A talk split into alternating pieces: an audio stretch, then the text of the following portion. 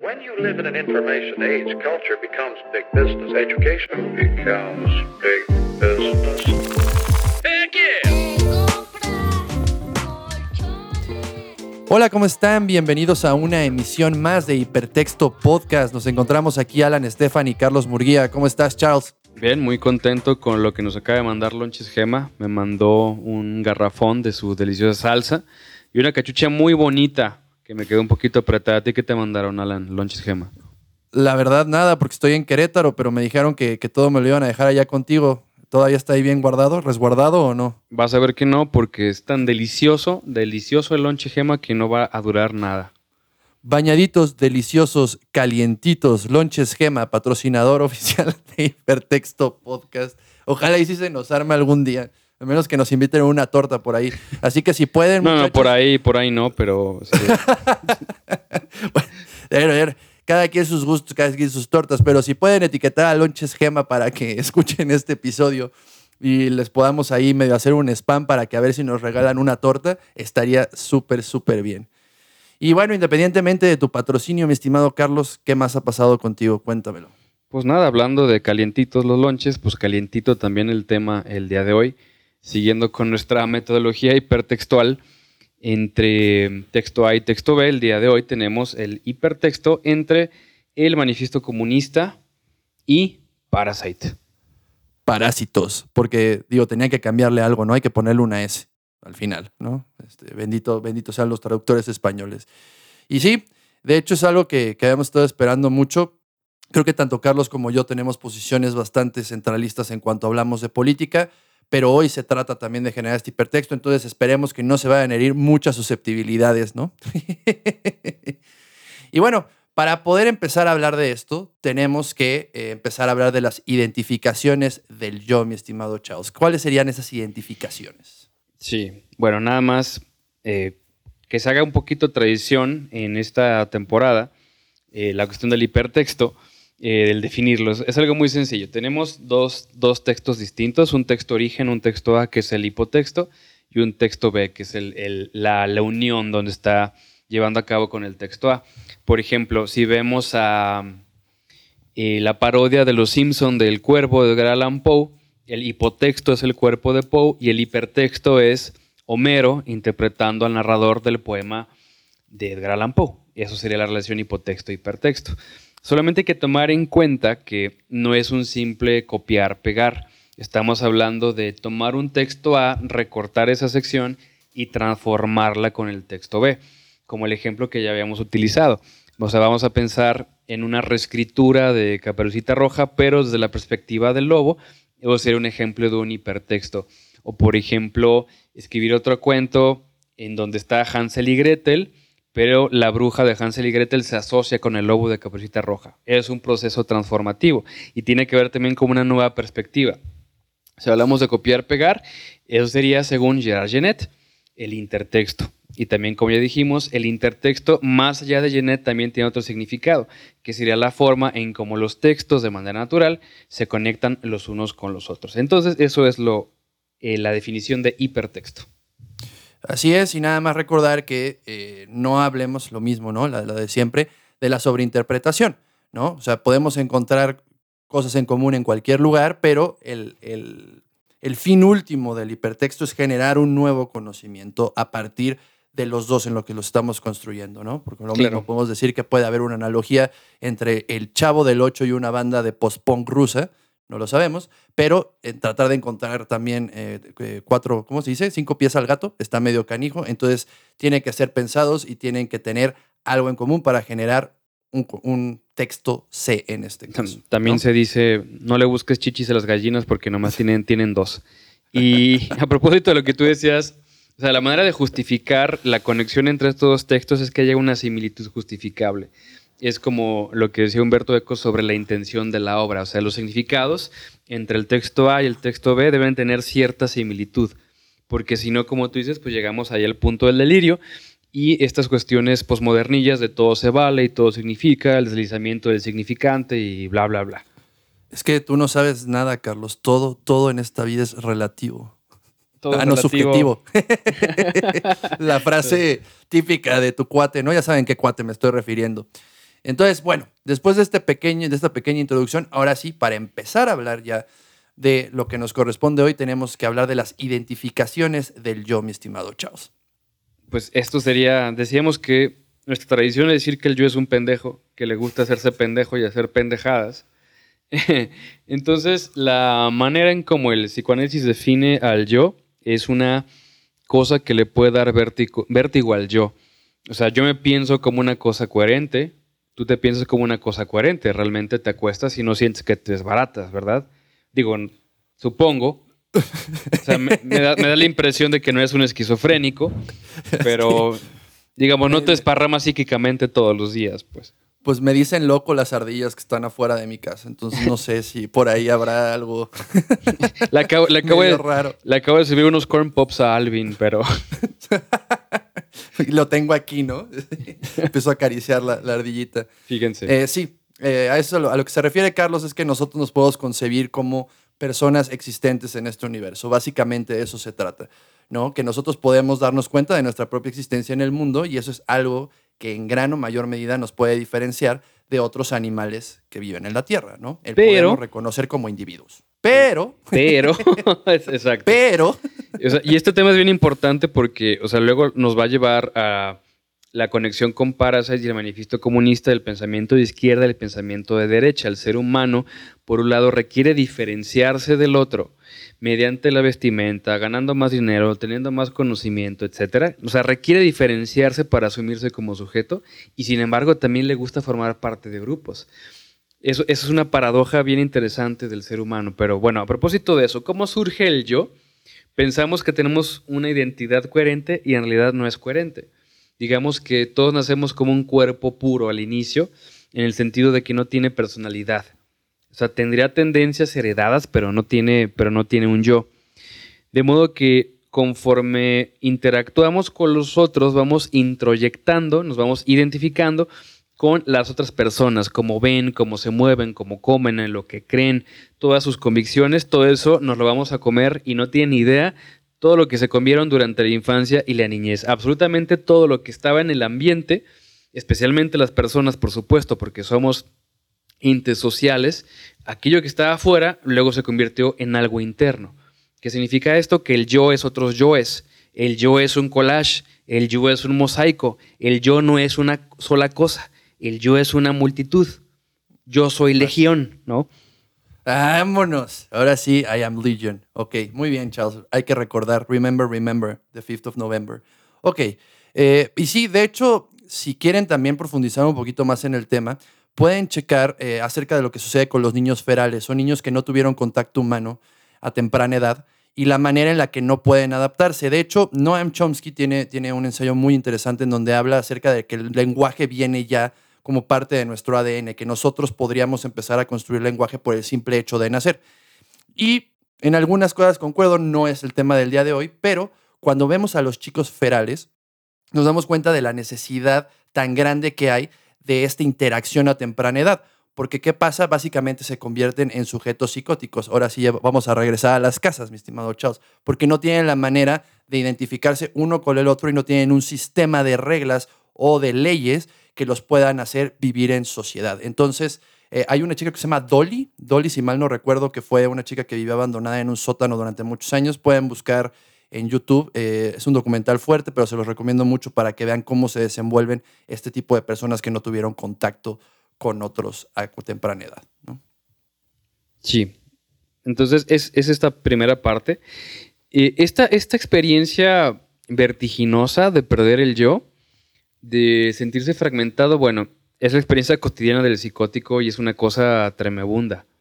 O sea, estas ideas de desparramiento, de fragmentación, de perder la cabeza, de robo de órganos, eso lo vivimos en cierta manera como bebés. O sea, para que no se piensen como cosas coherentes. Ahora, si se les antoja vivirlo, sí, sí. simplemente, simplemente recuerden esas borracheras típicas de la adolescencia cuando uno no sabe tomar y no tiene como los límites de su propio cuerpo inclusive esta sensación de que el psiquismo va por un lado y el cuerpo por otro, por ahí va el tema. La experiencia psicodélica que se puede conseguir con la marihuana, por ejemplo, con el LSD, con los hongos, también remiten esa experiencia, el hecho de que la conciencia parece que se instala como una especie de parásito en el cuerpo y el yo por tanto es una ilusión, o sea, el yo es simplemente una memoria, una representación. Eh, si quieren mayor evidencia de esto, simplemente piensen en esos trastornos tan horribles que son los neurodegenerativos como el Alzheimer, en donde el sujeto va perdiendo a nivel orgánico recuerdos y por tanto son personas que se convierten en cáscara, o sea, ya no hay un yo, por tanto el yo es un artificio, es una, es una máscara, es una botarga, es una memoria, es un programa, como quieran verlo, pero el yo realmente no es correlativo al cuerpo. Eso es algo muy, muy interesante, porque esta, esta, esta situación existe en todas las religiones y las tradiciones, y por tanto la religión también habla del peligro del yo. O sea, no te creas mucho porque estás bien pendejo, como ya le hemos dicho en muchas ocasiones. O sea, no te creas mucho porque eres un artificio, pues sí, a final de cuentas eres parte de algo más, ¿no? Y eso es algo que hemos visto mucho durante, bueno, lo hemos estado criticando también durante lo de, todo el tema de, la tradición judeocristiana y de que el individuo tiene que, que sobresalir de la sociedad, ¿no? Entonces también entender que dentro de la ley lo que está controlando al yo es el gran otro, ¿no? Y hemos hablado constantemente de eso. Eh, hay una lucha constante entre el ello y el super yo, y el yo es el que está en medio.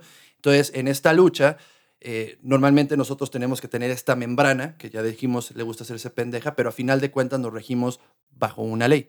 Y una ley muy importante en este caso, como mencionaba Carlos, podrían ser las religiones. A final de cuentas, tú eres católico, tú eres un individuo, sí existes, pero a final de cuentas tus pecados los estás expiando a través de otro para que puedas ganarte tu lugar en el cielo. ¿no? Y el individualismo en muchas ocasiones también era mal visto dentro de estas eh, religiones por el hecho de que eh, van a que el, poder de la manada, pues, por decir así, el bienestar de la manada depende de que exista una mentalidad de grupo, no tanto una mentalidad individualista. Que aquí podemos volver a hacer otro hipertexto entre lo que sería el pensamiento de derecha y el pensamiento de izquierda, ¿no? Sí, sí y nada más, antes de, pasar esa parte, eh, hay, un, hay, un, par de concept 4, pero bueno, son parte de lo mismo, del modelo de, de Nietzsche, que por cierto gran parte del modelo teórico de Freud tiene su precedente en Nietzsche, tanto así que se antoja como plagio. Eh, si quieren revisar un poco de eso, hay un libro de Michel Onfray, filósofo francés, que se llama El crepúsculo de un ídolo, donde rastrea las propuestas de Freud en diversos filósofos, en especial en Nietzsche y en Schopenhauer, y sí, le dice plagiador y ya cuando realmente entras a los textos de Nietzsche y Schopenhauer y, ah, chinga, si era un plagiador el don. Pero bueno, ya más allá de eso, dos conceptos importantes hablaba, hablaba Alan pues sobre el tema de o el individuo o la colectividad. El ser determinado por el gran otro o ser, o ser autodeterminado. Y Nietzsche, como él no quería formar parte de esta tradición filosófica como de argumentación socrática, o la lógica aristotélica, él usaba mucho la retórica y la, y la poética, imágenes potentes, más que la argumentación clásica. Y él hablaba del águila y el cordero. El cordero sería entonces este modelo de sujeto que le gusta estar en masa, que le gusta formar parte de, de, algo mucho más grande. Pensemos en la sensación que nos da al estar como cantando la misma canción en un concierto o la sensación que da estar en una masa como en un templo. Eso sería como el tema del cordero. Y el cordero pues está arraigado, o sea, arraigado está en las raíces, está en la tierra y forma parte de esa masa. Y su antítesis sería pues el águila. El águila no va, no se dice manada de cordero, se dice, no recuerdo. Aquí, aquí me agarra, rebaño, ¿no? el rebaño? rebaño, sí. Manadas, sí, rebaño. Si el águila no forma parte de ningún rebaño, es un águila que, vuela alto, a diferencia del cordero que está arraigado, el águila vuela alto, el águila se autodetermina y no depende de los movimientos de los demás corderos. Justamente, ¿no? Cuando tú ves a, un rebaño de, corderos, cuando uno se mueve, los otros se mueven igualmente, no, no tienen como una voluntad individual. Entonces serían como dos posturas, ¿no? A lo que pasa con la moral de amo y la moral de, de esclavo. esclavo. Entonces. Sí, que de hecho. Ah, perdón. No, adelante, adelante. No, dale, dale. Sí, que de hecho esto luego también lo termina desarrollando más adelante con sus teorías del superhombre, el Ubermensch.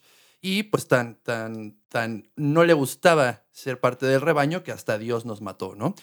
Eh, insisto, no soy experto en la cuestión de, de, Nietzsche, pero les recomiendo mucho que lean Hacia Habló Zaratustra y también van a poder ver muchas de estas ideas ya puestas en papel, ¿no? Bueno, en este caso, el, tema del cordero sería como esta posición que hablamos ya antes sobre desde una perspectiva freudiana, el yo que desea diferenciarse sería como la postura del águila, o sea, quiere salirse del rebaño. Y el yo que desea formar parte de algo más grande, que desea formar parte de una colectividad, sería el tema del cordero. Y el tema del resentimiento, que es interesantísimo en Nietzsche, que viene del cordero y que viene de la moral de esclavo, ya luego lo vinculamos, pero vayan tomando esto en cuenta. O sea, la moral de esclavo y el cordero sería muy similar a lo que propone el socialismo. Es, digamos, es mejor la colectividad, es mejor yo perderme en esta, en esta masa que yo defender mis propios intereses. Y el tema de, la, del águila o la moral del amo sería todo lo que tenga que ver con individualismo, pues. Pero ya, ya luego lo vamos a, vincular. Solamente es un previo esto.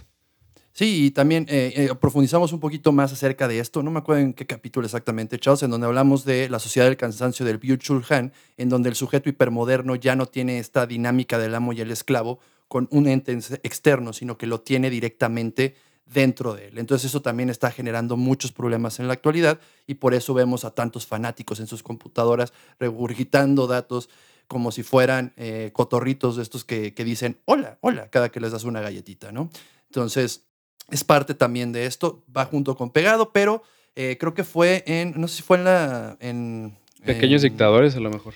En Pequeños Dictadores creo que fue cuando hablamos de eso, por si quieren pasar a escucharlo, ahí profundizamos un poquito más acerca de esta dinámica del amo y el esclavo en el sujeto hipermoderno. Y para seguir con las tradiciones, pues la envidia. La envidia, esa, esa es la que va a desaparecer ahorita que está la cuarta transformación y se acaba la corrupción, mi estimado. No, no va a haber envidia en este país. Si la envidia tiñera. La envidia o sorpresa es una propuesta de Melanie Klein. Ay, esa Melanie. Deberíamos, ya te digo, hay que invitarla de Ultratumba, ¿no? Traemos un medium a ver si, si quiere darnos unas palabras. Ah, y hubiéramos hecho un altar de muertos, ¿no? En la portada. Se nos pasó la oportunidad. Se pero nos pasó la oportunidad. El próximo año, el próximo año. O nos inventamos un día de muertos pagano de alguna otra fecha, pero. pero bueno, la teoría, de, la teoría de la envidia esa también hablamos de ella en el episodio de el, mexicano muere por la boca. Por la boca. Eso también hablamos de ello, pero ahí les va. El tema de la envidia, dice Melanie Klein, que es la expresión más salvaje de la pulsión de muerte. La pulsión de muerte siendo este, esta pulsión primitiva que proviene del ello, que es la tendencia a desvincular, la tendencia a destruir tanto el propio cuerpo como el semejante como el mundo. Esa es la, la pulsión de muerte. Vamos a tomar el siguiente modelo, que es el del bebé, en donde no está en pleno control del pecho. El pecho viene y va, pero no es una parte de su cuerpo, por tanto, pues el bebé se encabrona, porque no está en control del pecho. Entonces, por un lado, idealiza el pecho, porque es lo que le nutre, lo que le da calor, lo que calma eh, esta angustia ontológica, ¿no? de ser aquí parido al, mundo, pues el pecho se convierte en Dios básicamente para, para, el bebé. Pero como no puede controlar el pecho, pues resulta que lo va a aborrecer. Y propone Melanie Klein que entonces lo va a envidiar. Fíjense lo que pasa, y esto es una experiencia muy cotidiana con madres. Hay ocasiones en las que la madre llega, a lo mejor se tardó demasiado, o tiene una temporada donde la madre está intentando destetar, y ¿qué es lo que hace el bebé? Voltea la cara. El maldito, el maldito voltea la cara o se vomita, o muerde, o se comporta violento, a pesar de que la madre intenta entregar el pecho de vuelta.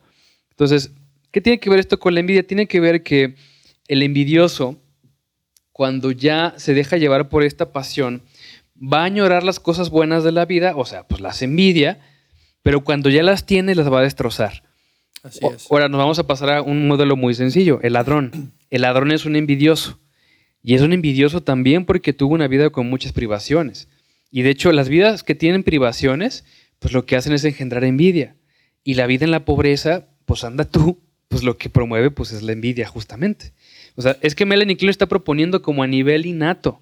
Y me parece que tiene toda la razón. Entonces, ¿qué es lo que hace el ladrón? Envidia los buenos carros, envidia las buenas casas, envidia las familias felices. El sujeto ratero se mete a la casa, arranca lo de la casa robando, roba las joyas, roba, roba lo que hay adentro y no contento con eso, se va a cagar y se va a orinar en la casa y la va a grafitear, porque aborrece los pechos buenos de la vida, aborrece lo que es bueno de la vida. Y lo que es peor, una vez que arranque esas cosas no se las va a quedar. Se las va a gastar en droga, en pisto, lo va a apostar o lo va a perder, porque no le interesa integrar. Así de espantosa es la envidia.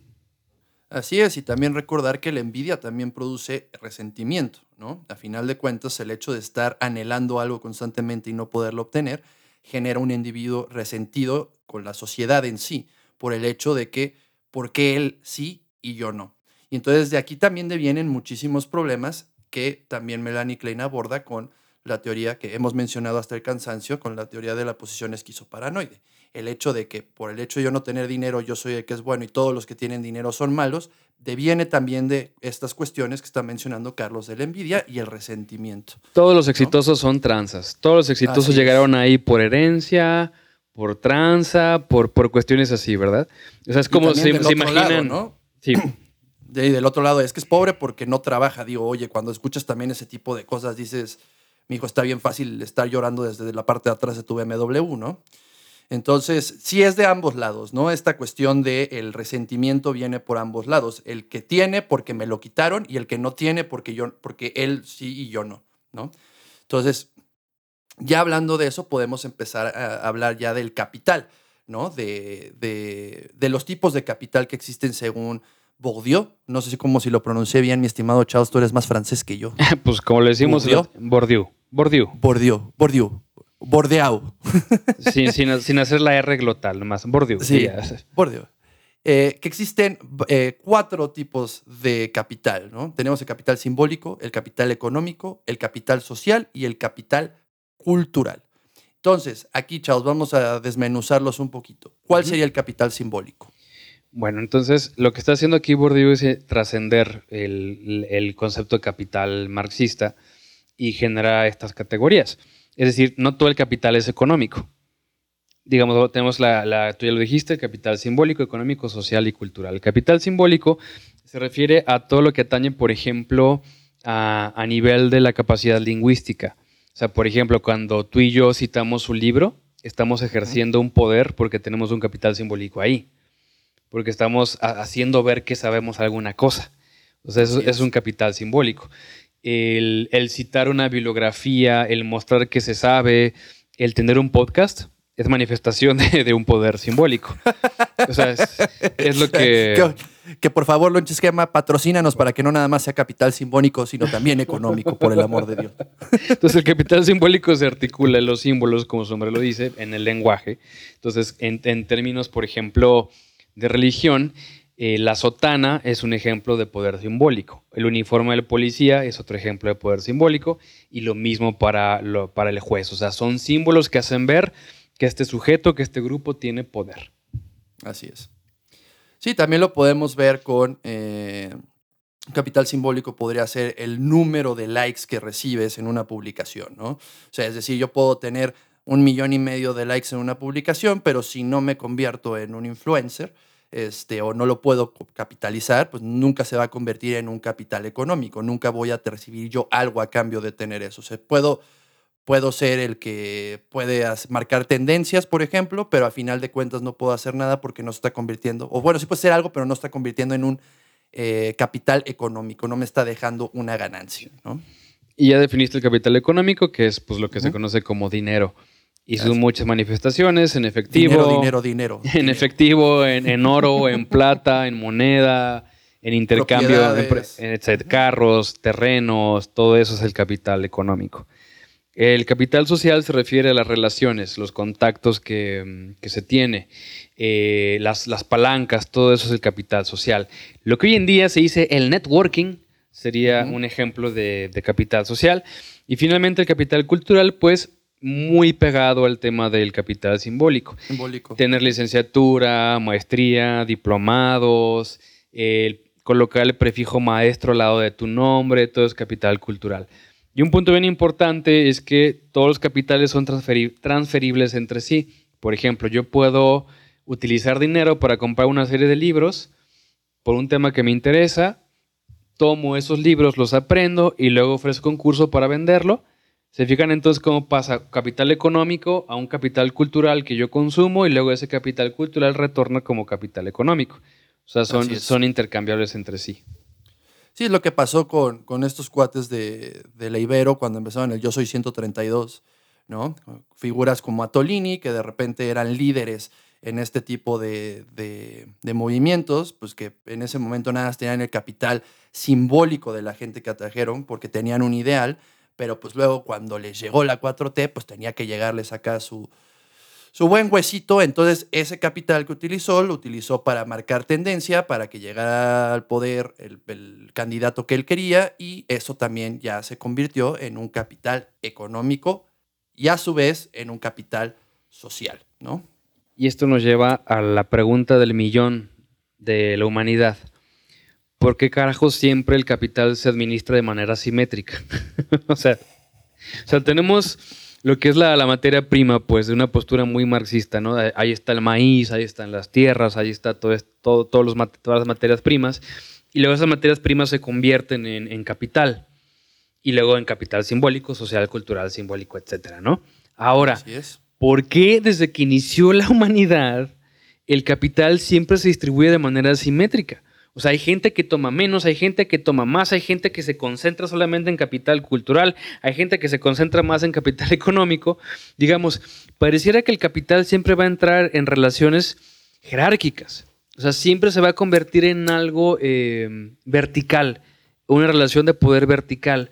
Y justamente eh, esta aspiración de la que habla el manifiesto comunista, que más adelante ya, de hecho ya estamos pronto por hacerlo, vamos a trabajar con citas, está esta pasión por el régimen horizontal de igualdad entre todos, como si fuera posible eliminar toda diferencia individual y además el hecho de que puede haber distribución igualitaria de capital entre todos, o sea, igualdad a nivel subjetivo e igualdad a nivel de capital, y la evidencia ha mostrado que nunca ha salido bien. Nunca. No, y de hecho, ahorita que estaba haciendo esa pregunta de por qué, pues yo creo, o al menos dentro de lo, lo que puedo analizar, es que no podemos pretender que no existe una jerarquía si en absolutamente todo lo que nos rodea, que es la naturaleza, existen jerarquías, ¿no? O sea, lo podemos ver muy claramente hasta con los árboles. O sea, el árbol que no crece más alto en la selva se muere porque no alcanza a tomar la luz del sol. El león que no es lo suficientemente fuerte, llega otro león y lo mata para, para ser el rey del área. En absolutamente todas las relaciones naturales, ¿no? Existe una relación de poder. Entonces, ¿por qué nosotros pretenderíamos, si venimos de ahí, el hecho de que podemos marcar este, eh, esta manera de producir y, y- y- y repartirla igualitariamente? Siento yo que es una falacia por el hecho desde que de donde venimos no hay estas relaciones, no existen en la naturaleza. ¿no? Bueno. ¿Por qué nosotros seríamos capaces de lograrlas? Y aquí lo que dijo Carlos, ha habido una tras otra, tras otra de experimentos en donde no se ha podido lograr, ¿no? En donde, por ejemplo, pues, el, caso más claro es lo que pasó en Rusia, ¿no? En donde fue como la meca de, de todas estas ideas marxistas que vamos a mencionar más adelante, pero a final de cuentas terminaron decidiendo por el otro lado, ¿no? Por la diferencia, por el que genera una diferenciación entre el individuo y el que puede adquirir más o menos capital, ya sea simbólico o sea eh, económico, ¿no? Sí. Sí, estaba pensando inclusive como a nivel micro, si pensamos cómo se van articulando los grupos como en un salón de clase, o sea, también se distribuye de manera asimétrica. O sea, va a haber una persona que tiene más capital sexual, va a haber una persona que tiene más capital académico, una persona que tiene más capital social, que es el más sociable, el más sangre liviana, etcétera. Va a haber el que tiene más capital de inteligencia, que es el que ayuda con las clases de matemáticas y demás. O sea, tenemos atributos que nos asisten a ser especialistas en ciertas cosas. O sea, eso ya es a nivel individual y no lo puedes quitar con un régimen político. Así es, o sea, es pretender borrar la individualidad y la responsabilidad del individuo es algo que es peligroso. Por el hecho de que en ese momento, como diría el buen Nietzsche, nos convertíamos en borregos nada más. No habría manera de podernos distinguir del otro. Y cuando no te puedes distinguir del otro, ya estamos entrando en otro tipo de cuestiones que a nivel psíquico pueden afectar muchísimo el Lo, desarrollo de una lo- persona. lo ideal sería convertirnos en un cordero con alas o un águila con pelo de con con no no es pelo es este Con- An- con- ando ando mal con mi, ando mal con mis términos de borregos Con lana, con lana, con lana un águila con lana una cosa así pues Así es. O sea, el punto es otra vez, como siempre hemos dicho, no irte ni de un lado ni completamente del otro, porque a final de cuentas ambos son eh, la misma moneda, ¿no? Este, una vez que se convierte en fanatismo.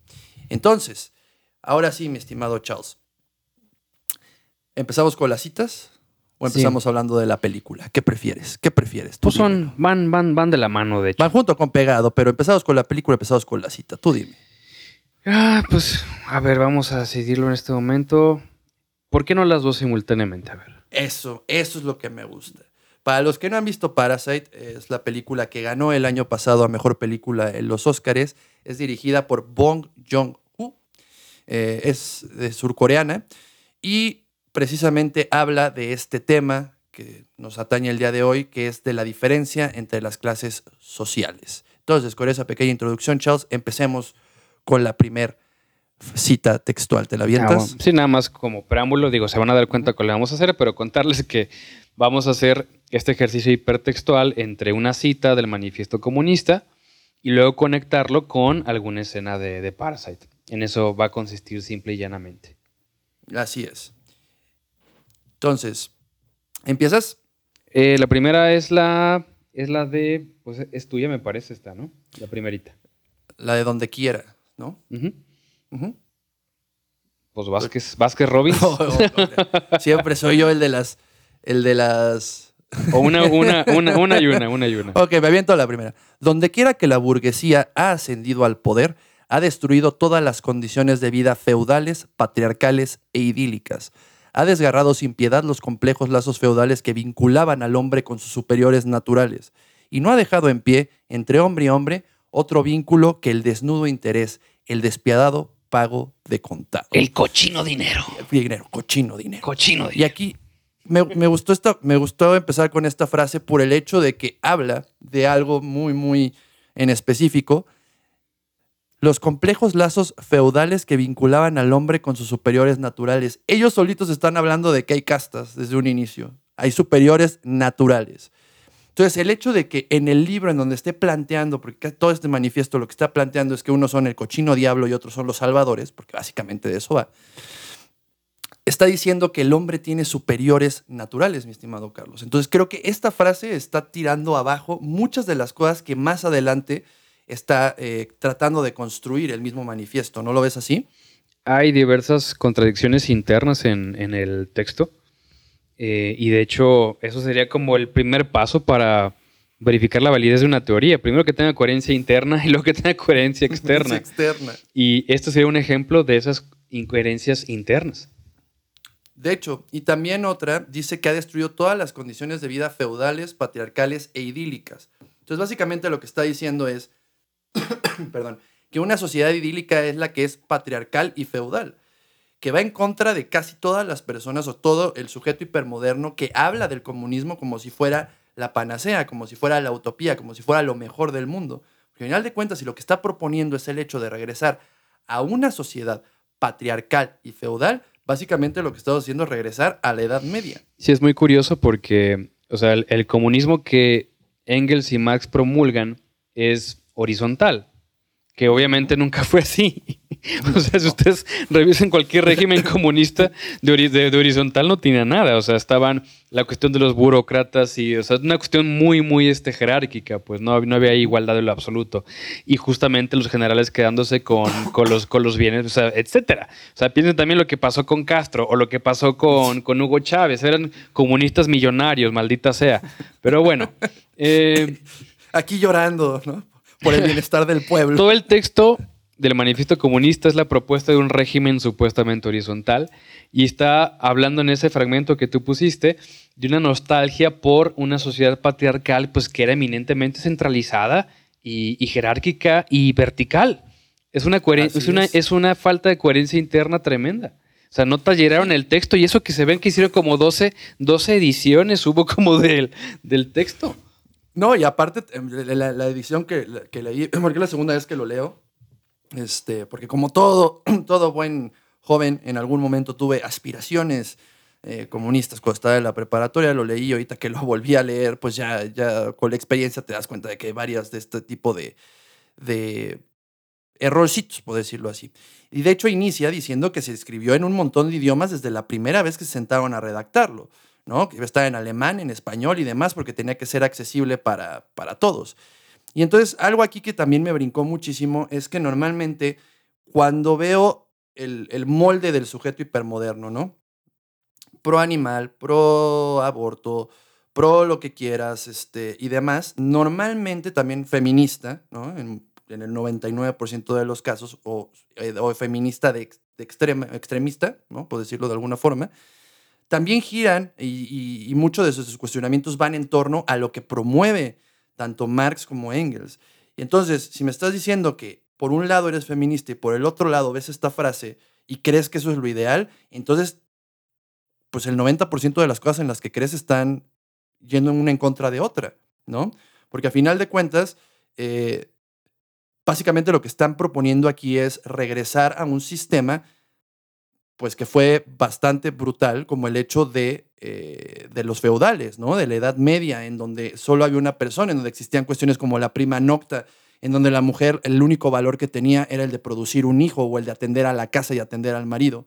Entonces se me hace una contradicción muy fuerte y me he dado cuenta de que el 99% de las personas que hablan de esto no se han tomado ni la molestia de leer este libro, que es de 120 páginas. Ni siquiera estoy hablando ya de, hablar del capital, de libros un poquito más grandes, no. 120 páginas y no se han podido dar el tiempo de leerlo. Entonces aquí vemos otra vez esta, esta onda de, de, que nuestra premisa, la premisa de Carlos, que siempre hemos dicho, es que la era de la información no es la era del conocimiento, ¿no? Sí, digo, también, ese fragmento es muy complejo porque también está como esta nostalgia por una era como de, del oficio, pues, de, porque justamente el capitalismo fue dejando obsoleto el oficio a, en sustitución de, de las máquinas, justamente pero hoy en día sí es una frase problemática, o sea, porque, porque está teniendo nostalgia por estructuras centralizadas y centralizantes. Entonces, hablando de cuestiones verticales contra horizontales, en Parasite queda muy claro a nivel del lenguaje audiovisual, tú puedes expandir uh -huh. sobre esto, pero bueno, nuestros protagonistas, la, se me fue el apellido de la familia pobre. Kim. Kim, Kim. Kimi, Kimi Park, uh -huh. los Kim contra los Park. Eh, esta familia vive en un, este, una especie de sótano que el nombre es subsótano, como le llaman ahí en, la, en, los, en los, subtítulos de, de, la película. Y se nota como esta dialéctica entre ellos que vienen de abajo para llegar a la casa de la familia rica con, con esta rampa, ¿no? Y cada, y cada que llegan a la casa se ve como este ascenso. Inclusive cuando llegan a la casa tienen que subir más escalones más. todavía para, para, para llegar a, a esa casa. Entonces resulta que la propuesta comunista es un régimen de horizontalidad e igualdad y la propuesta capitalista es un régimen de, de jerarquías de, de arriba hacia abajo. Entonces es esta misma simetría de la que estábamos hablando. En un régimen horizontal de pensamiento eh, socialista, de pensamiento comunista, habría igualdad a nivel horizontal y distribución simétrica para todos. Y lo contrario con la otra visión, ¿cierto? Una jerarquía que es vertical, en Así donde, es. carnal, pues no podemos distribuir todo igual, arréglense. a ver cómo le hacen para conseguir capital. Con sus propias uñas, ¿no? Son como... Y, y, y, algo que es muy interesante de esta película es que genera imágenes que puedes oler. Ahorita vamos a hablar un poquito acerca de, de ese motivo. Creo que es algo que logra hacer muy bien eh, el director por el hecho de que nos la generalización, ¿no? Es decir, que los lugares que están abajo son los lugares que huelen mal. ¿Dónde están las cloacas normalmente? Uh -huh. la, eh, cuando vas al baño, va hacia abajo el agua. Entonces siempre estamos tratando de ver, eh, y aquí es uno de los motivos muy, muy claros de la película, que es precisamente el olor, que más adelante se convierte también en algo que va a avanzar completamente la narrativa y se convierte en el detonante ya de ver esta lucha entre el que está arriba y el que está abajo. Entonces, de manera muy inteligente, logró poner muchas cosas, sobre todo en el diseño de producción, en este pequeño sótano o subsótano, porque sí alcanza a tener una ventanita en donde pueden ver al cuate que está orinando, que de hecho tan mal está que les orina y, el, y la pipí cae hacia adentro del lugar, ¿no? O sea, están tan abajo, están tan en el sí. inframundo que hasta los orines les llegan, sí. ¿no? Entonces, el diseño de producción lo que hace es, y es algo que me generó muchísimo, me tocó verla en el cine, y me pasó exactamente igual que con el perfume. No sé si llegaste a ver la adaptación del libro de Suskind a, sí.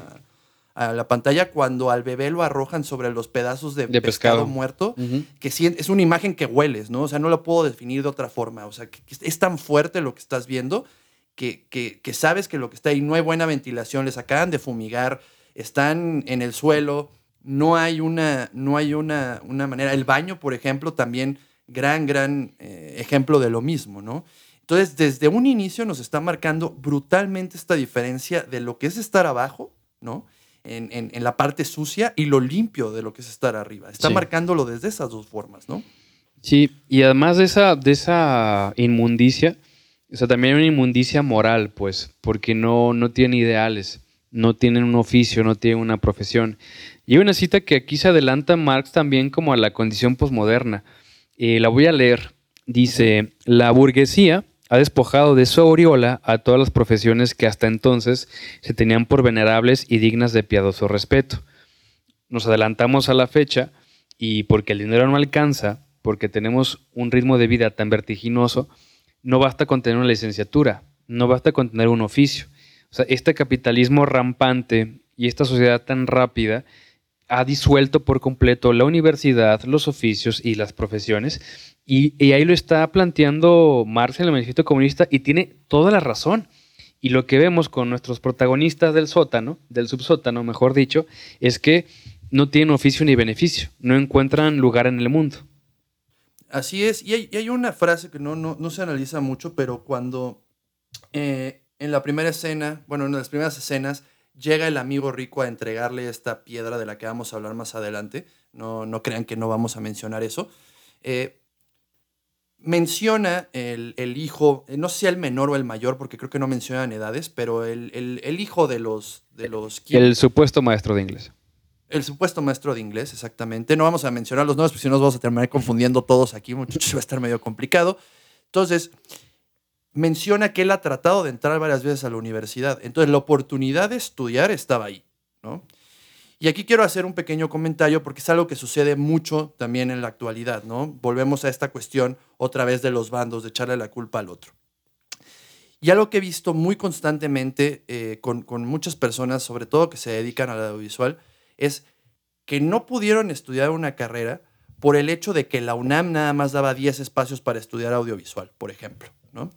Entonces es echarle la culpa a la institución de que yo no me puse las pilas o no pude llegar o no tuve las conexiones, etcétera, porque sabemos que vivimos en México y mucha gente entra por palancas.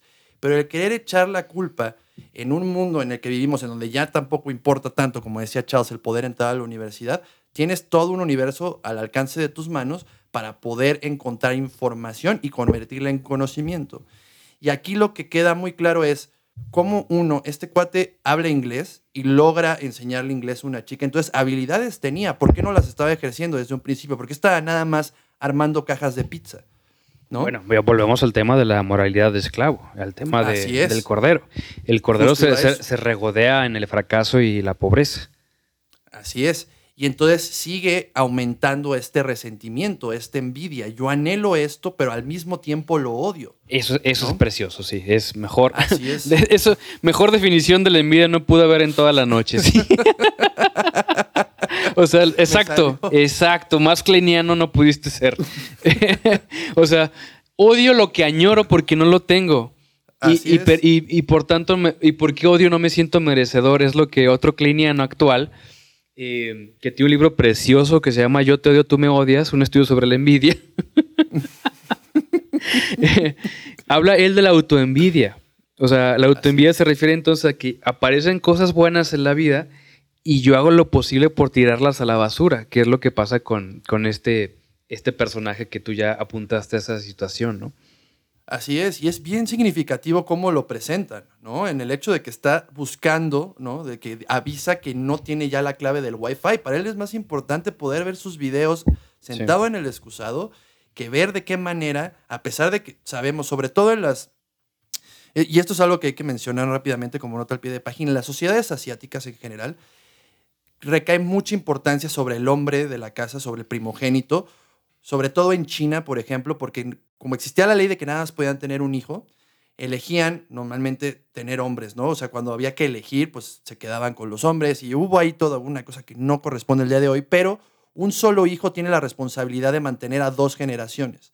tiene que mantener a sus cuatro abuelos, a sus dos papás. Entonces el peso que tiene un, un hombre, ¿no? De la edad como, como el hijo de los Kim, de tener que mantener a su familia es muy amplio. Pero aquí lo que vemos es que en vez de que el padre le recrimine o lo apoye y le diga, oye, sale, vamos a buscar chamba, el próximo año de seguro entras a la universidad, vemos que lo está metiendo más a este mundo en donde, pues si yo no lo logré, tú tampoco lo vas a lograr. Entonces vemos esta dinámica de mediocridad en toda la familia, ¿no? En donde, como ya no pudiste entrar a la universidad, ya no pudiste ser lo que aspirabas a ser, entonces vas a ser como yo, pero tampoco vas a ser mejor. Te vas a quedar aquí igual, en el suelo, armando cajas conmigo, ¿no?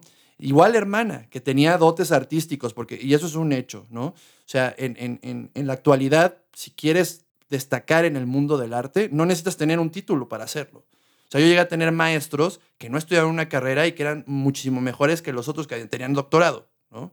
Porque sobre todo cuando estamos hablando de cuestiones artísticas. Entonces, la hermana que tenía todas las herramientas, que la vemos en el café internet falsificando perfectamente bien un documento, pudo haber hecho cualquier cosa, pero prefería quedarse en este debacle, en este tornado de caca, como me gusta decirle, de, eh, de estar aquí, ¿no? Entonces, oportunidades había, porque también hay que mencionarlo, la realidad de una persona en pobreza en Corea del Sur es muy diferente a la realidad de pobreza que podríamos tener aquí en México, ¿no?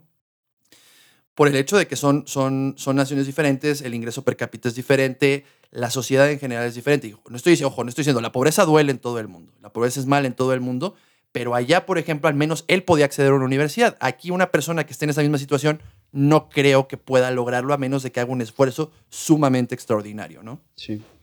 Sí, y Parasite es un texto muy inteligente porque no comete la falacia de idealizar ni a los pobres ni a los ricos. Así o sea, es. lo que dice Parasite, los dos son una basura. O sea, si alguien lleva a cabo la interpretación de decir que pobre familia eh, Kim, no, no, no, no, no, Ujú. no, no, no. O sea, son igual de malditos que, que los otros. Y por ese motivo es una película muy, muy inteligente.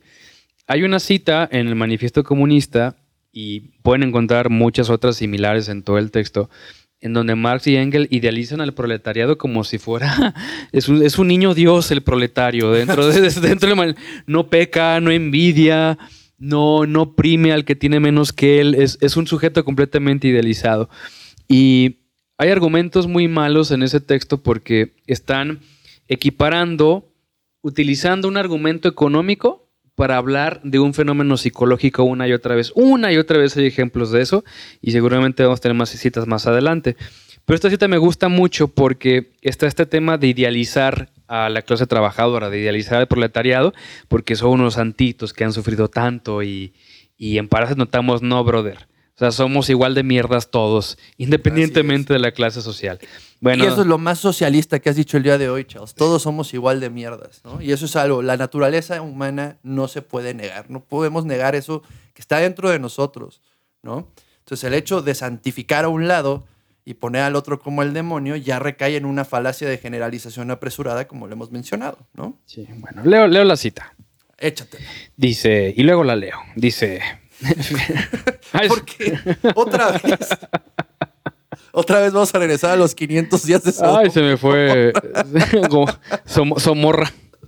Somorra. Ay, se me fue, se me fue la cita de la que decía finalmente. Ahorita por andar haciéndome el chistecito. Está abajo de la imagen del triangulito. Ahí va, ahí va, ahí va. ¿Tú la tienes? Sí. A ver, echa- échatela. Ya, ya me la oíste. Échatela y luego léela. A ver, tú vas. Muy bien. Lo que, yo, lo que yo la encuentro. El Marqués de Sade se va a convertir en patrocinador oficial. Con Lonches Gema. Podcast. Con Lonches Gema. Ya, ya lo encontré, Sería ya otra- lo encontré. o- otro muy buen hipertexto, ¿no? Bañaditos y calientitos. Bueno. ya, ya, ya, pero, pero Ya, vamos a abrir Ya, otro, ya. otro Seriedad, canal, seriedad. pero de, de comedia. Ok. Va. Dicen Carlitos y Freddy. Finalmente, en los periodos en que la lucha de clases se acerca a su desenlace, ojo con esa frase, se acerca a su desenlace. Desenlace. O sea, Carlitos y Freddy estaban diciendo que el comunismo iba a ser la última versión de lucha de clases. Ay, bueno, ok, total. Ya. Cuando la lucha de clases se acerca a su desenlace, obviamente, ¿quién va a generar el desenlace? Pues Carlitos y Freddy, ¿no? Claro. Bien, ok. Cuando la lucha de clases se acerca a su desenlace, el proceso de desintegración de la clase dominante de toda la vieja sociedad adquiere un carácter tan violento y tan agudo que una pequeña fracción de esa clase reniega de ella y se adhiere a la clase revolucionaria, a la clase en cuyas manos está el porvenir. O sea, entonces, inclusive los burgueses, los que están en posesión de los medios de producción, notan esta virtud tan grande del proletario, estos ideales tan perrones y tan puros que nos van a llevar a la utopía, que se ay, a la chingada mi Mercedes, vámonos, ¿no? vámonos para allá con él. o sea, no sé, no sé ni, no sé ni por dónde empezar con esto, pero volvemos a lo mismo. Es la promesa vieja del paraíso. Lo prometió el cristianismo lo prometió el comunismo y nunca vamos a llegar al paraíso perdido, que por cierto habrá un mini libro pequeño comercial sobre la promesa falsa del paraíso perdido. Así es. Pero entonces idealiza el proletario y lo idealiza tanto que dice, inclusive los ricos se van a venir con nosotros a notar tanta virtud en el movimiento. Bueno. Pero no decían que era por partes, mi estimado Carlos. O sea, se van a venir con nosotros, pero un pedazo de brazo, un pedazo de cabeza. y, y no dijeron cómo. Y bueno, lo, que ya dijimos entonces no es cierto. Idealiza el proletario. Y hay escenas muy valiosas en Parasite, muy inteligentes también, en donde el pobre, cuando tiene un poquito más de poder económico, o cultural o simbólico, o el que tú quieras, no duda ni un segundo en oprimir al más pobre. Que es lo que hizo la familia Kim con la otra familia que está más abajo todavía. Más abajo. ¿No? Eh, lo más jodido, ¿no? O sea, básicamente es eso. Y justo quería, aquí puse a hacer una mención de esto. Una de las secuencias más bellas que he visto en mi vida es la de los duraznos, cuando están tratando de envenenar a, la, a, ama de llaves, ¿no? Este, básicamente, porque le están tratando de envenenar. Son, creo que si mal no recuerdo, 60 planos en 5 minutos, que eso ya es bastante, y aparte está a un ritmo de vals. No recuerdo qué canción es, pero es un vals. Este, y mezcla la cámara lenta con la cámara rápida para irnos metiendo cada vez más en la profundidad de cómo está generándose esta situación en donde van a oprimir al más oprimido, ¿no? Básicamente, donde ya, ya está en el suelo, lo voy a terminar de patear para que ahora sí se muera. Y entonces aquí es donde entra todo el medio del asunto. Es cuando nos damos cuenta de lo que está diciendo Carlos. De una vez que alguien tiene el poder, independientemente de la clase, sea proletario, sea burgués, o sea de lo que quieran, o pequeño burgués, que ahorita está muy de moda decirlo también, va a buscar ejercer el poder que tiene para poder tener más, ¿no? Y muy inteligentemente, en esta secuencia no hay movimientos ni tilt up, ni tilt down, ni pet up, ni pet down. ¿Con qué me refiero? Tilt up es la cámara sobre su propio eje gira hacia arriba, cambia la angulación.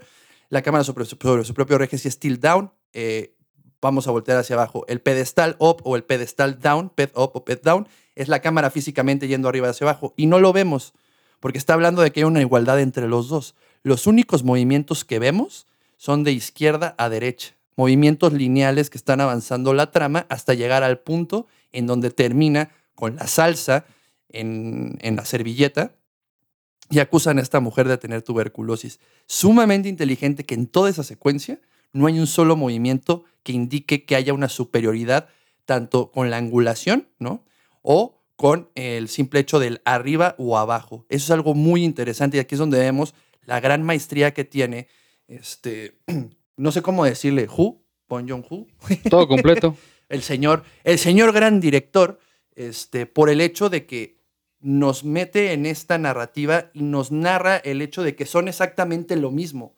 Los dos son parásitos. No hay nadie que tenga poder sobre del otro. Eso es bien interesante porque ya la relación de poder viene después, que es cuando nos damos cuenta que la señora tenía encerrada en la parte de abajo a su marido que estaba ahí de mantenido, ¿no?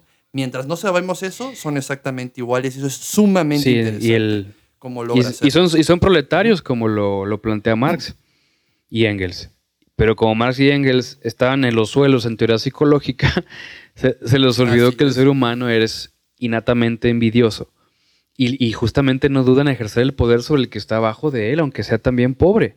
O sea, asume que el proletario es naturalmente compasivo. O sea, creo que queda claro porque es una falacia, pues. O sea, tanto ricos como pobres son igual de, envidiosos. Es una pasión muy baja, es una pasión eh, fundamental. Y todo el texto está idealizando al pobre, todo el texto está... al, bueno, le llama el proletario, pues, pero pues estamos hablando de, de la misma cosa. Y creo que queda claro, no sé si es necesario retomar esta, esta cita donde habla de tomar los medios de producción. ¿Tú, tú cómo ves? Mm, no creo que sea necesario. Yo me quiero quedar nada más con una frase que puse, lo mismo que hemos dicho acerca de cuando el de la periferia quiere invadir el núcleo, que es cuando el proletario se libera del burgués, se convierte en uno peor, ¿no? Entonces es básicamente lo que está sucediendo aquí. Cuando tratan de liberarse de esta mujer, se están convirtiendo en lo mismo que se han quejado, ¿no? No me han dado la oportunidad, no encuentro trabajo, este, estoy desempleado, pero por el otro lado no se tientan el corazón ni un segundo para privar de su trabajo a otra persona que está en una situación precaria como la de ella. Sí, y en Parasite ahí está muy claro. O sea, en cuanto ellos se apropian de los medios de producción, que bueno, pues de una apropiación bastante macuarri, pequeñita y micro, que es de la casa millonaria, no dudan en usar esos medios de producción para oprimir al que está más abajo, que son los del sótano. Leo este pequeño fragmento para no ser redundante. Los proletarios no tienen nada que salvaguardar, tienen que destruir, porque no tienen nada, ¿verdad? O sea, tienen que destruir todo lo que hasta ahora ha venido garantizando y asegurando la propiedad privada existente. Entonces, lo que está diciendo Marx es que el proletario, cuando se apropia de los medios de producción, cuando se apropia de todas las riquezas, entonces va a estar contento el sujeto proletario en distribuirla entre todos. No me jodas. O sea, por sentido común. Es una persona que toda la vida ha vivido en opresión, que no ha tenido lujos, si le dan la oportunidad de quedarse con bienes, ¿por qué carajo los va a querer repartir? Así es. Así es, y justo hice una más, era más adelante, pero ahorita, bueno, ya como de costumbre nos pasa, que nos vamos metiendo en el tema y nos vamos saltando. Eh, hay un libro muy bueno que les recomiendo, se llama El lujo eterno, es de Lipovetsky, y precisamente habla de esa situación, mi estimado Charles, de cómo eh, el humano desde siempre, desde antes de, vivir en sociedad, ha ansiado el, lujo, ¿no? O sea, ha sido una característica innata de nosotros. Por eso siempre han existido las jerarquías. Y entonces el que era el más fuerte era el que más podía poseer. Y entonces desde esa premisa se basa para llegar al momento en el que estamos. Entonces, con eso básicamente lo que está haciendo es tumbando muchas de las premisas que, está promoviendo eh, Marx, por ejemplo, ¿no? Eh, Lipovetsky es sociólogo, pero básicamente lo que está diciendo es, si viene desde nuestra naturaleza y queremos tener cosas bellas, poseer cosas bellas que sean de nuestra propiedad, ¿por qué alguien que vive en una situación precaria, precisamente como le está hablando Charles, y que se ve sumamente claro en la película, con que lo único que se queda el hijo de la casa que se está hundiendo es a lo que le tiene o a lo que le está adquiriendo valor que se lo regaló alguien que tenía dinero, que fue la piedra. ¿No? Es lo único que sacan de la casa cuando se está inundando. Es lo primero, o sea, si tú si estuviéramos bajo una premisa más pragmática, si se está inundando tu casa, lo primero que vas a sacar es tu celular, tus documentos y párale de contar. Es lo más importante que puedes llegar a tener en, tu casa, ¿no? O igual dinero en efectivo en algún lado. No te imaginas el cargar una piedra de ese tamaño. Entonces, él estaba asignando un valor sumamente fuerte a esa piedra. Y eso precisamente también lo que toca Lipovetsky. El hecho de que nosotros podemos darle valor al lujo. Y hay una frase del libro que me gusta mucho que dice, el ansia irresistible de comprar y las gangas han sustituido al intercambio ceremonial recíproco. A la época sagrada y ritual de las fiestas sucede el tiempo acumulativo y permanente del consumo, hablando de una crítica que ahorita, que ya no existe el hecho de que podamos ir a la supertienda y comprar cosas de lujo, lo que estamos haciendo es todas las experiencias que podemos tener a través de las redes sociales y demás, verlas como un artículo de lujo. Por eso envidiamos tanto a todas estas celebridades que van a los viajes, que poseen, por el hecho de que en nuestro ADN está grabado ya el hecho de anhelar tener lujo. Se me hace muy interesante, no había pensado en esto hasta que estaba terminando de leer. Me acordé que leí este libro hace unos años y es muy interesante, se lo recomiendo bastante porque menciona muchas de estas cuestiones que pues se vienen para abajo, ¿no? Como dice Carlos, porque alguien que no tiene nada va a querer dar la mitad de lo poquito que tiene. Igualmente con Bourdieu, él también hablaba que el gusto o sea, el ir a restaurantes de ramen y tener un iPod y demás cosas, eh, no solamente es por el valor que se percibe de los objetos, que también tiene gran parte subjetiva, no tanto su valor en sí, sino el hecho de diferenciarse. O sea, yo soy superior que tú, yo soy más lujoso que tú, yo soy más Apple que tú, yo soy más inteligente que tú. Entonces, esa, esa pasión del ser humano está completamente eliminada con este sujeto idealizado del proletariado que proponen Marx y Engels. O sea, se, les olvida por completo. Y nos saltamos la teoría tan interesante de, de, Girard y creo que queda muy bien ya en esta, en esta fase del episodio. se parece en cierto modo a la teoría de la envidia de Klein justamente. Es una teoría que se explica sencillo, pero es una teoría muy potente. Bueno, va, va como sigue. Es la, la teoría de René eh, Girard, espero estar pronunciándolo bien. Es la, Girard, Girard. Gi- Gi- René Girard. muy bien. Si alguien habla francés, estaría muy bueno que en los comentarios nos mandaran una voice note o algo ahí a- para que nos sigan arroba hipertexto GV. Igual como note. DM y lo hacemos historia. Así es. Bueno, es una, es una teoría que está hablando de cómo es que surge el chivo expiatorio en, en los grupos y también cómo surge el conflicto en- entre grupos. Es, también se conoce como la teoría de la violencia eh, mimética, la teoría mimética de, de Girard, mejor dicho. Entonces tenemos sujeto A y sujeto B y resulta que los dos desean la misma cosa. O sea, tenemos un ejemplo clásico, tenemos a dos hombres que desean a la misma mujer, por ejemplo y entre los dos va a surgir entonces una, una rivalidad y quién se va a quedar con quién se va a quedar con la chica. Entonces, ¿qué pueden hacer? Pelearse, pelearse entre sí, uno empieza a hacer ejercicio, el otro le lee poemas, hasta que finalmente uno se queda con el objeto de deseo. Ahora, hay ocasiones Hasta que finalmente se casa con un tercero. ¿no? ya. Con- no les hizo caso a los dos. También pasa eso. Pero también pasa, por ejemplo, en donde A puede tener como mayor prestigio que B. ¿Y qué es lo que va a hacer B? B se va a mimetizar con A. Va a empezar a hacer el mismo ejercicio, a leer los mismos libros para convertirse en A y también usurpar el objeto de, de deseo. Entonces, ¿qué va a pasar? Va a surgir entonces la guerra entre A y B porque desean lo mismo. Ya sea por motivos de, de envidia, por motivos de competencia y surge la guerra. Cuando trasladas esta cuestión de dos individualidades distintas que desean lo mismo a nivel grupal, es cuando surge el problema de la violencia. O sea, por ejemplo, entonces, porque tú te quedaste con mi mujer, yo te golpeo y mato a tus hijos, ¿no? O porque tú te quedaste con esta cosa, yo te madreo y luego tienes el tema de la venganza, justamente. Lo que propone Girard es una teoría súper interesante. Él dice, el chivo expiatorio surgió a nivel primitivo porque era una forma de responsabilizar al animal o responsabilizar al niño o lo que se sacrificara de los pecados individuales de cada sujeto del grupo. Es decir, yo no soy el envidioso, yo no soy el imbécil que no sabe hacer las cosas, sino por la pobre cabra que le estamos decapitando enfrente de todos. Entonces, en este momento sublime de extrema violencia, donde se, decapita al niño o al animal o lo que se sacrificara, los individuos se impactaban y se generaba una catarsis grupal. Esto era la idea del chivo expiatorio. El tema de Jesucristo refleja el mismo tema, solamente que, bueno, Girard es católico y por ese motivo lo usan mucho también los teólogos. Lo que propone Girard es que, bueno, eh, Cristo detiene el ciclo de violencia de, de, esta triangulación entre sujeto A y sujeto B y el mismo objeto de deseo. Supuestamente Cristo detiene esta guerra incesante en donde se comete el ataque por la envidia y luego se genera la venganza y, y, nunca terminamos. Bueno, ¿por qué les menciono esto? Porque es muy similar a la envidia de Klein y porque resulta, como dice el refrán gringo, el pasto del vecino siempre es más verde. O sea, yo puedo tener un carro que acabo de comprar, a lo mejor no es tan de alta gama, pero estoy orgulloso de tenerlo.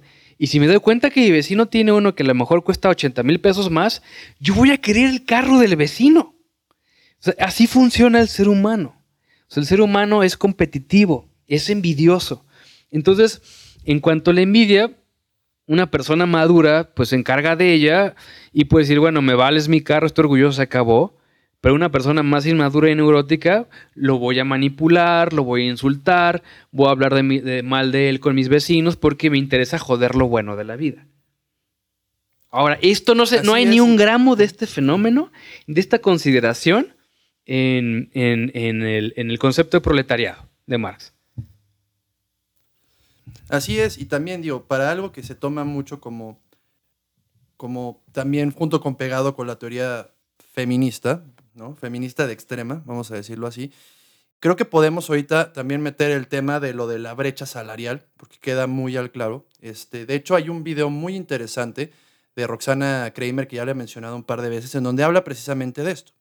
En donde dice, ¿cómo pretenden que no hay una brecha salarial cuando lo que más desea una mujer es un hombre que tenga una posición y un valor social alto. Entonces, ¿qué tiene que hacer el hombre que no es guapo, que no es atlético, que no es sumamente inteligente, tiene que conseguir más dinero para que sea atractivo para la mujer. Y es una de las muchas razones que existe esta diferencia entre los salarios. Ella lo que propone básicamente es decir que cuando se habla de esta brecha y de estas mujeres que están oprimidas trabajando en casa, pues es una decisión muy personal y es una decisión que también tiene que ser sumamente respetable, dice que se está dando este intercambio en especie, ¿no? Es decir, uno trabaja, consigue el dinero y entonces todo lo que recibe la mujer en este caso sería en especie, una casa, comida, eh, techo, etc. Entonces, lo que, lo que está proponiendo en gran parte el feminismo es esto destrozarlo, pero cuando lo vemos, ¿no? Porque otra vez en estos ideales de izquierda, ¿qué más comunista sería que compartir absolutamente todo al 50%? Porque a final de cuentas un proveedor en una casa está dando casi todo su dinero para que eh, la manada, en este caso, funcione. Que, el niño pueda crecer, que tenga comida, que la hija pueda ir a las clases de ballet, etcétera, etcétera, etcétera. Entonces, este tipo de premisas y cuando se genera este pensamiento otra vez, regresamos al rebaño, es básicamente no ver el hecho de que cada cabeza es un mundo y que cada decisión que tome una mujer ¿no? es muy respetable. Y el ataque ante ese mismo grupo, este envidia otra vez, volvemos a lo mismo, porque el pasto es más verde del vecino, pues igual están envidiando el hecho de que ven que no está trabajando, lo pongo entre comillas, la mujer, y vive en un castillo de cristal. Pero por el otro lado, ella decidió hacer eso, ¿no? Entonces, creo que el hecho de querer poner a unos contra los otros y acusarse de burgueses y proletarios y de este, patriarcal y feminista y demás, lo único que está haciendo es que no se llega absolutamente a ningún lado. ¿Y por qué llego a esto? Quiero hablar de la película, en donde muy simbólicamente hablan del cambio a través del agua, ¿no? De lo que significa el agua a uno, ahorita que estabas hablando de esto, del, del pasto es más verde de un lado que del otro, y creo que aquí de manera muy poética pinta eh, esta como, podríamos ver como que los ricos son ¿cómo puedo decirlo? Muy banales por el hecho de que para ellos lo más grave que pudo haber pasado fue que la lluvia les arruinó su viajecito para que el niño acampara con los Y regresar a comer como un ramen. Y regresar a comer. Ah, sí, regresar a comer, pero su casita súper grande y el niño se sale en su casita de campaña al jardín, que es más grande que la casa de muchos de nosotros. Pero era lo peor que pudo haber pasado. Y esa misma lluvia destruye absolutamente todo de los otros.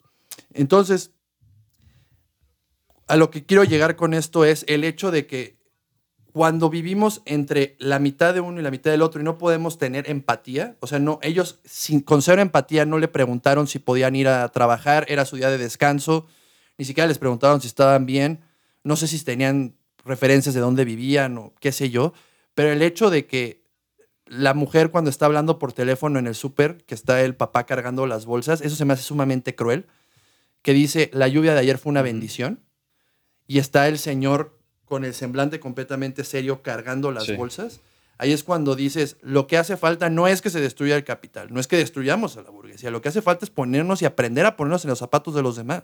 La empatía es aquí donde, donde quería llegar a ese punto, ¿no? En donde absolutamente nadie en esa película siente empatía por el otro. Los ricos no sienten empatía por el pobre, el pobre no siente empatía por el más pobre. El más pobre siente una veneración absoluta por el más rico por el hecho de que puede vivir ahí aunque ni siquiera sabe que está viviendo ahí. Entonces, nadie en ningún momento siente empatía por el de al lado. ¿Y en qué termina? En un caos total. ¿Y qué estamos viendo actualmente con todas estas nuevas modas de querer oprimir al otro y de que tienes que pensar exactamente igual que yo? Un caos total. Sí. ¿No? No, y por supuesto, el, sujeto que está plenamente convencido de su movimiento, de teoría, se va a presentar como el pecho bueno. Nadie jamás se cree el pecho malo. o sea, siempre se van a presentar los, como los que tienen el evangelio de la verdad. Hay una frase que es un poco larga, pero me parece que refleja esto muy bien y se antoja casi como un texto de un Jim Jones o de una secta, este, este fragmento del manifiesto comunista. Eh, le voy a leer, espero, espero que, que sea rápido. Dice, reconocéis pues que por personalidad no entendéis sino al burgués, al propietario burgués, y esta personalidad ciertamente debe ser suprimida. El comunismo no arrebata a nadie, la facultad de apropiarse de los productos sociales. No quita más que el poder de sojuzgar por medio de esta apropiación del trabajo ajeno. Digamos, nosotros vamos a quedarnos con todo, vamos a tirar todo por la borda, pero es virtuoso, ¿verdad? Esto no tiene nada de malo. Es- Esto que estamos haciendo es el Evangelio. No os preocupéis, compañeros, porque esto, como somos los proletarios, estamos en posesión de la verdad. Continúa. Amén. El dominio del proletariado los hará desaparecer más deprisa todavía a los burgueses. La acción común, al menos de los países civilizados, es una de las primeras condiciones de su emancipación. O sea, en bolita jalamos mejor, pues. Eh, en la misma medida en que sea abolida la explotación de un individuo por otro, será abolida la explotación de una nación por otra. O sea, ve a, qué nivel ajá. va con esa premisa. Al mismo Que le pregunten a Uzbekistán, Sí. a Kazajstán, a Yugoslavia, a Croacia. Digo, Sí. bueno, ya, ya, tema para Al mismo día, ¿no? tiempo, esta es la más la fundamental. Al mismo tiempo que el antagonismo de las clases en el interior de las naciones desaparecerá la hostilidad de las naciones entre sí. O sea, suena maníaco esto. Suena como un texto Así de un es. líder sectario. O sea, todo lo que está dentro de nosotros es lo bueno. Vamos nosotros a usurpar, a quedarnos con todo, pero merece, tenemos esa prerrogativa. Porque nos han jodido por generaciones y generaciones, nos merecemos llevar eso a cabo. Además, siguiendo con esa teoría del proletariado puro santo que no siente envidia y casi ni, ni coge ni hace nada, eh, va a nivel de naciones. O sea, a- suena hasta adolescente. O sea, ¿cómo no se tallerió esta parte del texto? O sea, incluso a nivel de naciones está, está psicótico. No puedo, de verdad que no puedo con esto. Debería ver ahorita la cara de Carlos que casi se le saltó la vena.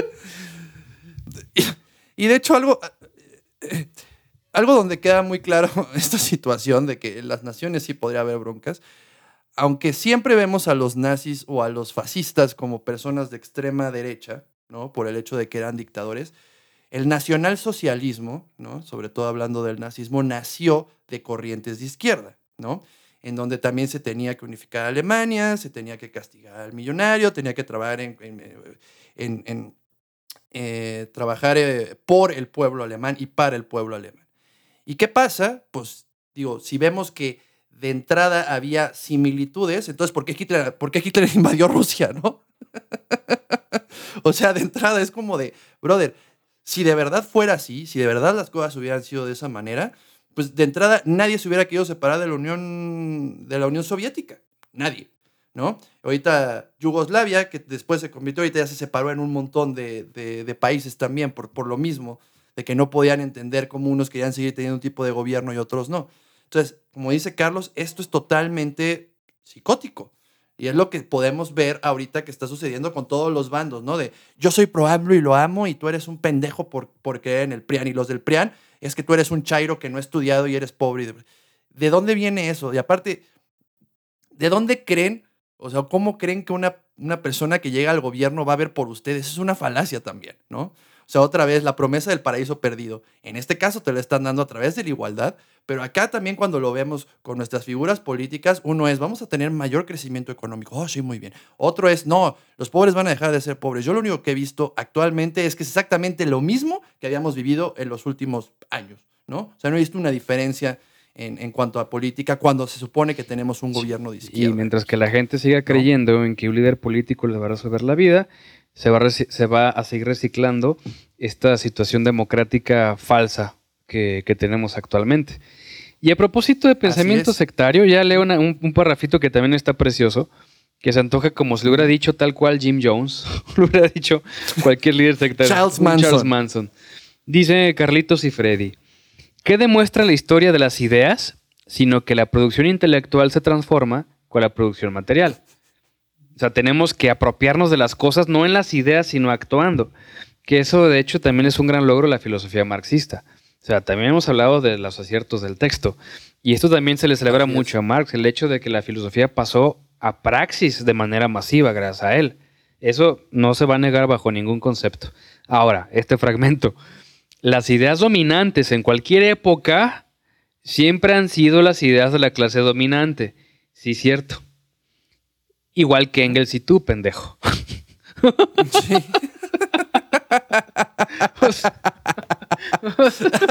O sea, está, está, es- está planteándose, ¿no? Como este líder sectario, yo soy uno de ustedes, yo soy igual a un proletario, pero a fin de cuentas es el líder, negándose que, que es el líder, pues. O Es esta cuestión eh, que no le permite pensar adecuadamente de ver su teoría y ver su sujeto político proletario como completamente puro. Tanto así que hasta se plantea que él no es el líder del movimiento comunista. ¿No? Así es, o sea, vuelvo a lo mismo. Y creo que aquí hay una analogía muy interesante con lo que pasa en Parasite, en donde en un inicio, cuando después de que pasa todo lo del durazno y corren, están en su casa y están brindando por el señor Park. No sé si recuerdas esa escena.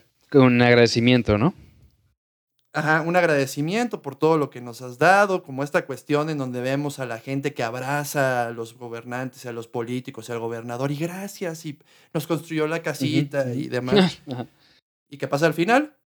Pues termina matando al padre, termina matando este, a esta figura del gobierno paternalista, ¿no? De yo te di y ahora yo, te con, quito. con el poquito poder que tengo, te voy a matar. Y es aquí donde entra otra vez el motivo del olor, ¿no? Que muy sutilmente está diciendo el director que por más que quieras, no te vas a poder desprender de todo lo que te rodea. El olor ahí es lo que se convierte en este motivo, en esta analogía, en esta metáfora de decirte, naciste pobre, te vas a morir pobre y no vas a poder escapar de esto. Y es sumamente triste, sumamente triste y es, y es algo de lo que más me movió de la película, el hecho de todas estas simbologías del no puedes escapar, esta escalera, que de hecho lo menciona cuando está escribiendo la carta el hijo de que, eh, que ve que está el papá haciendo código Morse en la casa, dice, voy a trabajar, voy a comprar y en algún momento vas a poder subir esa escalera. ¿Cómo termina la película? Con que él está dormido en el sótano y que muy probablemente nunca su papá vaya a poder subir esa escalera. Mira, me acuerdo diciendo... Que Su, sumamente pesimista al final, ¿no? O sea, termina en una, una fantasía es, capitalista de un pobre. La... así es. Y eso es sumamente fuerte porque aquí también, o sea, no quiero decir que todos los valores socialistas son malos, ¿no? Por el hecho de que vivimos en un país sumamente desigual y que es sumamente fuerte poder tener que ver a niños de dos años trabajando en la calle que están descalzos, arriesgándose para poder sacar 5 o 10 pesos y eso no debería pasar en ningún lugar del mundo. Lo que, en lo que se equivocaron cuando hablaban del comunismo es en el hecho de que siempre va a haber una diferenciación natural entre todos los individuos. Los países que han logrado recortar, entre comillas voy a poner logrado recortar este tipo de brechas son los países nórdicos. Por ejemplo, algo que me gusta mucho del modelo de educación de Finlandia es que no existen escuelas privadas. Todos, desde el hijo del más rico hasta el que no tiene un peso, tienen exactamente la misma educación y se ven forzados a convivir. Entonces las diferencias son menos porque no vives dentro de tu nicho. ¿Y qué pasa? Lo que mencionaba con anterioridad, generas empatía hacia el otro. Empiezas a ver que tu amigo igual y no, no puede ir al mismo club que tú y no trae el caballo, pero que es sumamente inteligente en matemáticas. Entonces tú empiezas a generar este networking del que hablábamos, del capital social, pero con cualquier persona. ¿no? No es común que en este tipo de países haya reuniones en donde va todo el mundo. Y ahí tú puedes, o sea, no hay una diferenciación entre el que tiene un doctorado y el que es pintor, o el que pinta una casa, o el albañil. Todos son iguales. Y creo que eso es algo de lo que se escapa un poco el comunismo. Pero a final de cuentas, a todos les dan la misma oportunidad, pero no todos terminan llegando al mismo lugar, por el hecho de que hay diferencias innatas a la naturaleza humana. Y creo que eso es algo de lo que cualquier persona que hable de izquierdas tiene que entender el hecho de que, uno, la sociedad no es la culpable de todos los males que le atraen al individuo, y dos, que el individuo es diferente y que también sus acciones van a repercutir en cómo la sociedad, eh, más bien en cómo se va a desenvolver en la sociedad, ¿no?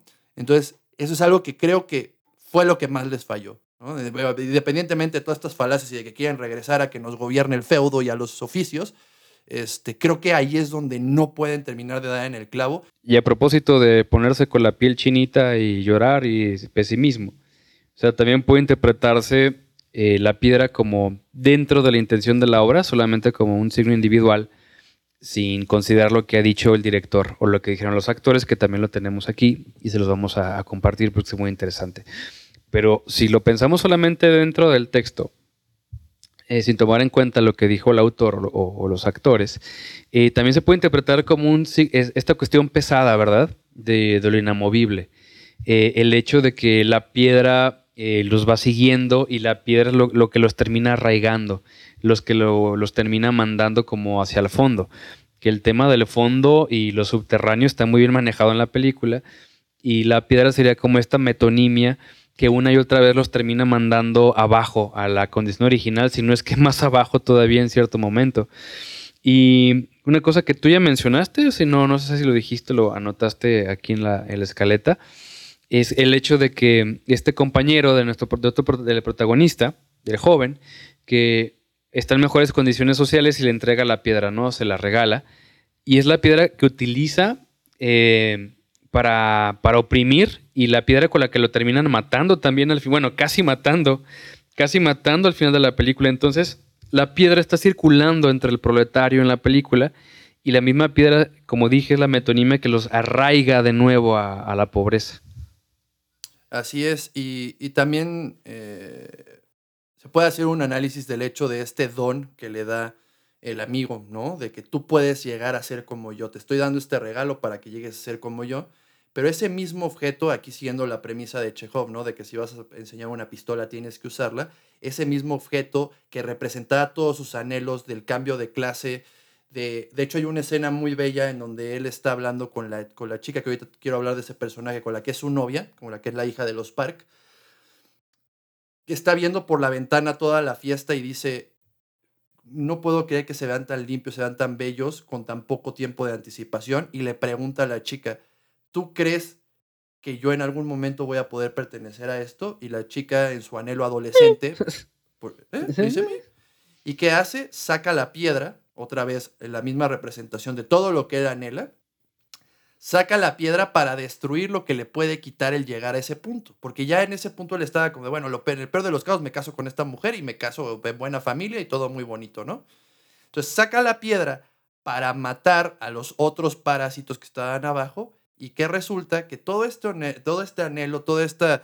Eh, ay, se me fue la palabra, este, avaricia, bueno, es un similar. Todos estos anhelos que tenía puestos sobre la piedra, ¿no? Estas ambiciones que tenía sobre la piedra, esa era la palabra, se le voltean, ¿no? El mismo objeto que le iba a ayudar a conseguir los anhelos, que representaba todos sus anhelos, son los que lo destruyen por completo, el que termina destruyendo a su familia. Porque démonos cuenta que el papá termina por perder la cabeza cuando, cuando ve a su, a su hija apuñalada y al chico con sangre, eh, que la, lo van cargando como de caballito para sacarlo de, de la casa. ¿No? Entonces ahí él es cuando ese mismo objeto que representaba todos los ideales, todo lo limpio, todo lo bonito, estar arriba, es el mismo objeto que los destruye al final, ¿no? Y muy simbólicamente lo deja en un río otra vez con el agua, que ya en un momento anterior nos había representado este cambio y esta dualidad entre lo que significaba el agua para el rico y lo que significaba el agua para el proletario o el pobre. Ahora, para darles un ejemplo del modelo interpretativo de Humberto Ecos, de la contrastar la intención de la obra con la intención del autor, aquí tenemos un pequeño fragmento, una entrevista a Choi Woo-shik, que de hecho tiene 29 años, se ve re joven, es traga años el, el chamaco. Sí, en general los coreanos son muy tragaños. Pero ya, ya hablamos de una interpretación del signo de la piedra bajo la intención de la obra solamente dentro del texto. Ahora vamos viendo lo que dijo el actor, que podría considerarse como intención del autor en cierta manera, porque bueno, dialogó con el director, ¿no? Pero Mira, aquí eh, hay dos vertientes, ¿no? Hay, hay personas, por ejemplo, como Paul Thomas Anderson, este, que trabajan muy de cerca con los actores y se meten mucho eh, y les dan mucha libertad creativa de poder extender sus personajes, pero por el otro lado tenemos a gente como Alfred Hitchcock, por ejemplo, que Alfred Hitchcock lo que hacía era básicamente ser un Führer y los veía como objetos en pantalla. Entonces, ahí podría ser más bien su interpretación personal acerca de lo que él estaba haciendo en ese momento, ¿no? No, no sé si podríamos decir como que viene del autor precisamente, pero estuvo parte detrás de toda esta construcción, ¿no? Bueno, dice Choi Woo-shik de 29 años. Dice, yo veía la piedra como representando todo el peso que tenía Kiwu, eh, que tenía para mantener a su familia y encontrar una manera para superarse. Sin embargo, cuando comenzó la producción, mi interpretación cambió. Comencé a pensar que quizás representaba el deseo de la familia por un atajo, porque empiezan a llevar a cabo fraude y quieren saltar de manera fácil hacia otro nivel socioeconómico. Eso es lo que dijo Choi Woo-shik. Que como diría mi abuela, el que obra mal se le pudre el tamal, ¿no? Mi estimado Carlos. y aquí sí se les pudrió porque ese, ese final, final de finales, como saben hacerlo los coreanos. Bellísimo. Para mí es un, un gran final. Este, creo que queda muy en el clavo y sí toca fibras sensibles de cualquier persona. Y vemos que el lenguaje audiovisual pudo cumplir lo que no pudo hacer el esperanto, ¿no? Es decir, que podemos nosotros entender eh, y hacer este lenguaje universal. ¿no? Explícale a los centennials qué es, un, qué es el esperanto. Che, se me olvida, se me olvida. Disculpen, ahí dispensen. El esperanto fue un lenguaje que se trató de acuñar basado en los lenguajes más hablados, entre ellos las lenguas romances y las palabras más utilizadas de otros muchos idiomas, por un intento de generar un idioma universal que, con el que pudiéramos comunicarnos todos. Nada más que creo que se les olvidó que vivíamos en este cochino mundo hipercapitalista y el inglés ya fungía como eso. Pero bueno, básicamente esa era la idea del esperanto. Y algo que yo trato de, por ejemplo, inculcarle mucho a mis alumnos es que la manera en la que nosotros comunicamos a través de las imágenes sí puede convertirse en un idioma universal. Y creo que queda sumamente claro en esta película, porque de manera muy íntima también nos retrata una realidad que cualquier persona en cualquier lugar del mundo puede entender, aunque sea eh, una realidad vista a través del ojo del director, obviamente, pero es algo con lo que nosotros podemos compartir, podemos entablar un diálogo con la obra en ese momento y saber que existe pobreza aquí y en China, bueno, que ya sería Corea del Sur. Entonces, creo que logra muy bien darnos en, en esta espina del sentimentalismo, del, del coraje también, del hecho de ver que se pueden cometer muchas injusticias en nombre del dinero, tanto como del que no tiene como del que lo tiene. Sí. Sí, creo que este episodio, ya para ir cerrando, se merita hacer como frases conclusivas, ¿no? Frases para, para, para- porque ha sido muy complejo y, sí, me, sí me gustaría que, que dijéramos al- algunos, eh, algunas frases para cerrar todas estas costuras que están sueltas de momento. Bueno, pasamos entonces a las conclusiones. Admiro mucho Parasite porque muestra tanto a la clase pobre como a la clase rica como igual de, actores. Es decir, que los Kim para poder ascender en la escala social tuvieron que fingir ser maestros de, inglés, ser choferes, mucama y terapeuta de, de arte. Y sin embargo nos damos cuenta que la familia Park, la millonaria, la multimillonaria, también se deja engañar por, por ellos. O sea, se ven incluso hasta imbéciles, ¿no? De, de cómo se dejan engañar por el artificio de, de estos sujetos, que son casi como un cantinflas, ¿no? Que cantinflas como pobre que, que con el ingenio logra engañar a los ricos, se, se antoja de, de esa manera. Entonces, nos muestra de manera muy realista cómo están estos artificios tanto de los pobres como, como de los ricos. Y luego, eh, la otra parte que no duda ni un momento en plantear que el proletariado, en términos de Marx, no, no va a pensar ni un segundo en oprimir al que está abajo al momento en que tenga un poquito de poder. Esa parte de verdad me parece muy precisa y da, y da justo en el clavo. Y ya en el tema de, del, lengu- del lenguaje visual ya les pusimos, ya lo lavamos, ya le, ya le echamos flores. Y el final de verdad me parece eh, legendario. De lo mejor que ha habido me parece la historia del cine. Sí, yo concuerdo contigo, Carlos. Creo que esta es una gran obra de, lenguaje cinematográfico. Me atrevo también a decir que es de las mejores obras que ha habido en los últimos años. Y a pesar de que te deja como con un mal sabor de boca, creo que también te deja reflexionando en el hecho de que, de que nosotros a nivel individual tenemos también mucho poder con las decisiones que vamos a tomar, ¿no? Eh, creo que el hecho de, ver la falta de empatía entre los personajes puede hacer una analogía muy clara de lo que vivimos en la actualidad. A final de cuentas, el cine, aunque no es una representación de la realidad, se nutre de, de la misma. Entonces podemos entender que a través de nosotros empatizar con el otro y de entender de dónde viene y hacia dónde quiere ir, puede generar una sociedad mucho más igualitaria que con cualquiera de estos sistemas a los que estamos acostumbrados, como el capitalismo o en este caso el comunismo, con el hipertexto que hicimos con el manifiesto del Partido Comunista. ¿no? Sí. Y antes de, de que se me vaya, se me vaya la galleta, eh, hay un libro que ya hemos mencionado, es de Svetan Todorov, si es un nombre complicado de recordar. Todorov. ¿Recuerdan el, el apellido? Todorov. Él, tiene un libro que se llama La experiencia totalitaria, donde relata él como búlgaro cómo vivió la implantación, la implementación de un régimen comunista. Y está muy interesante porque tiene un capítulo donde contrasta lo que él llama el hiperliberalismo, que sería el neoliberalismo de hoy en día, eh, con el comunismo, y dice que ambos son el mismo cáncer a fin de cuentas.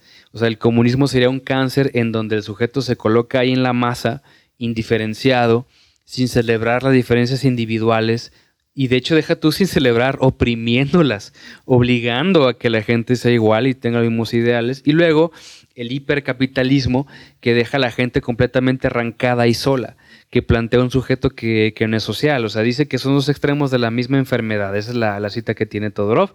Y el libro se llama La experiencia totalitaria y me parece que ambos compartimos la postura de Todorov. O sea, a fin de cuentas, quedarse con la postura del hipercapitalismo es una promesa de un paraíso perdido y toda promesa de paraíso es una mierda. Irse por la, por la otra, por la otra alternativa de la colectividad y de que todo es posible con la igualdad y la horizontalidad, pues misma mierda, pero de pollo, de lo que tú quieras, ¿no? Sí, básicamente también estoy de acuerdo con eso. Exacto. Creo que es algo que hemos tratado de mantener a lo largo de todos los episodios y es parte de nuestra filosofía el hecho de que creer todo lo de un lado te convierte en fanático, ¿no? Bueno, Carlos, esto fue todo por hoy. También pueden seguirnos en nuestras redes sociales. ¿Cómo te pueden encontrar, Charles? Pueden encontrar como Carlos Murguía, N al final, Carlos Murguían. A mí me pueden encontrar como Alan-Estefan. Muchas gracias, nos vemos la próxima semana y recuerden, la diferenciación entre el individuo es importante. Muchísimas gracias, hasta luego. Gracias, Lonches Gema, por este episodio. When you live in an information age, culture becomes big business. Education becomes big business. Heck yeah!